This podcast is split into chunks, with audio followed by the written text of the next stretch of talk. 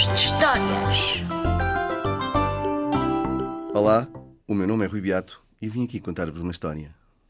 E se formos capazes de compreender a loucura dos malucos, certeza que seremos capazes de evitar a estupidez dos normais. A história que venho contar hoje chama-se À Procura do Paraíso. Era uma vez um maluco que, farto de estar em casa, resolveu ir-se embora, à procura do paraíso. Então chamou toda a família e despediu-se solenemente. Família, tchau. Todos se riram. Os familiares ficaram um pouco apreensivos, mas lá continuaram as suas vidas. É que o maluco tinha uma grande missão: chegar ao paraíso.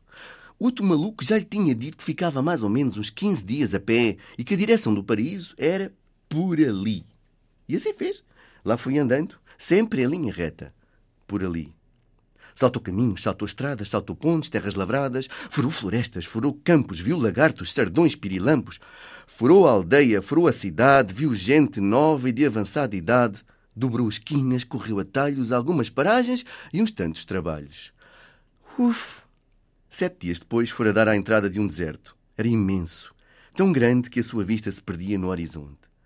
Mas o maluco pouco se importava, pois era por ali a direção do paraíso e sempre em linha reta, caminhou, caminhou, caminhou, até se fazer noite.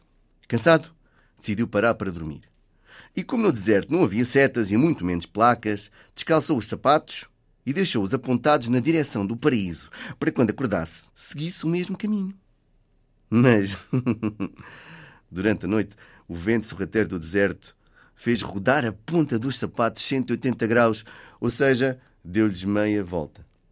E aos primeiros raios de sol, o maluco acorda e espreguiça-se.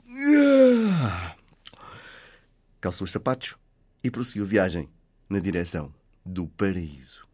Em menos de nada, voltou a dar com a saída do deserto. E saltou caminhos, saltou estradas, saltou pontes, terras lavradas, furou florestas, furou campos, viu lagartos, sardões, pirilampos, furou a aldeia, furou a cidade, viu gente nova e de avançada idade, dobrou esquinas, correu atalhos, algumas paragens e uns tantos trabalhos. Ufa, isto cansa. Ao avistar a terra seguinte, já com 15 dias de andamento, o maluco concluiu que ali só poderia ser o paraíso. Ao aproximar-se, reparou que afinal o paraíso era parecidíssimo com o sítio onde ele morava. e isso deixou-o muito contente. Reparou que no paraíso as casas também eram iguais. Olha, e as pessoas do paraíso são todas parecidas com aquelas que eu conheço. E à medida que ia atravessando o paraíso, reparou que havia uma rua, mesmo, mesmo muito parecida àquela onde ele morava. E nela, uma casa exatamente igual. O maluco estava felicíssimo, porque afinal não ia estranhar o paraíso.